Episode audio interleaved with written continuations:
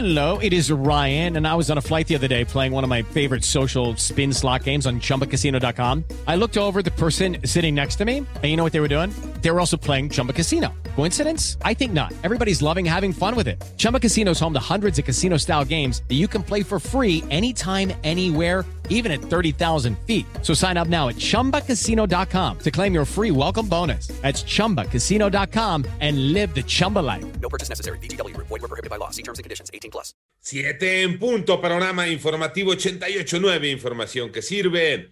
Yo soy Alejandro Villalbazo en el Twitter, arroba Villalbazo 13, es miércoles 12 de mayo. Iñaki Manero, ¿cómo te va, Iñaki? ¿Cómo estás, Alex Villalbazo, Alex Cervantes, a todos los amigos de la República Mexicana? Gracias por seguir con nosotros. Muchas gracias, Alex. Y en el panorama COVID, la cifra de muertes a nivel mundial ya llegó a 3.318.264.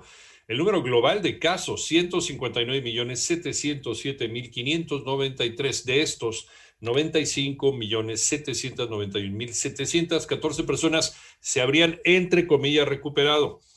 En tanto, la Organización Mundial de la Salud asegura que la variante de COVID-19 que ha causado la reciente explosión de contagios en India está presente ya en al menos 44 países de todo el mundo. ¿Cómo va el panorama de la pandemia en México? Moni Barrera. La Secretaría de Salud informó que ya son 2.368.393 casos confirmados de COVID en el país y 219.323 defunciones. Se incluyó la vacunación a mujeres embarazadas de 18 años en adelante que cursen nueve semanas de gestación y se aclaró que en 2021 se han notificado 135 decesos en embarazadas por esta causa. En el 2021 tenemos un registro de 135 casos de muerte materna. Así lo dijo Carla Berdichevsky, directora general del Centro Nacional de Equidad de Género y Salud Reproductiva de la Secretaría de Salud. En 889 Noticias, Mónica Barrera.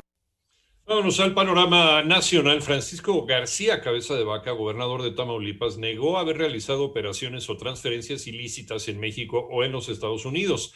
Afirmó no tener cuentas bancarias en ese país. También señaló que no tiene conocimiento de investigaciones en su contra en ese país. Tanto las fuertes lluvias registradas la tarde de ayer en Pachuca, en Hidalgo, provocaron encharcamientos y caída de árboles. Además, los automovilistas que circulaban por la carretera México-Pachuca quedaron varados por algunas horas debido a las inundaciones.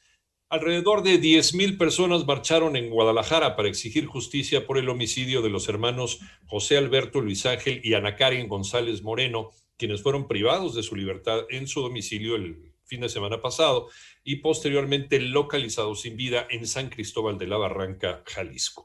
Y la Fiscalía General de Justicia de Ciudad de México presentará en seis semanas los primeros resultados del peritaje que realiza por la tragedia en la línea 12 del metro informa Ernestina Godoy, la fiscal, fiscal de justicia de Ciudad de México. Ella afirma que habrá justicia y que no se encubrirá a nadie. Defienden las modificaciones a la ley de hidrocarburos. María Inés Camacho. Luego de que el juez Juan Pablo Gómez Fierro otorgó una nueva suspensión con efectos generales que impide aplicar la ley de hidrocarburos, esto al admitir a trámite un amparo promovido por empresas distribuidoras de combustible al considerar que la nueva legislación da a petróleos mexicanos una ventaja desleal, la secretaria de Energía Rocío Nale afirmó que acatarán la suspensión, sin embargo advirtió que continuará en las instancias correspondientes para eliminar dicha suspensión. En su cuenta de Twitter, la funcionaria federal agregó que en su caso se harán los cambios necesarios a fin de garantizar en México el adecuado balance energético y erradicar prácticas ilícitas en el país. 88.9 Noticias, María Inés Camacho Romero. En el panorama internacional, la escalada de violencia entre Israel y Hamas, que ha dejado al menos 35 personas fallecidas, se intensificó ayer con una lluvia de cohetes lanzados durante horas por el grupo islamista contra Tel Aviv y los intensos bombardeos del ejército israelí en la franja de Gaza. La comunidad internacional llama a la calma. Por otro lado, el presidente de Colombia, Iván Duque, dice que las autoridades han iniciado 65 acciones disciplinarias por violencia policial ocho de ellas por homicidio durante las protestas que completaron 14 días en el país y en las que Cali es la ciudad más afectada. Y el gobierno de los Estados Unidos admitió que se enfrenta a una crisis en el suministro de combustible en ciertas zonas tras el ciberataque que ya lo habíamos comentado contra la mayor red de oleoductos del país, pero aclaró no hay escasez de gasolina.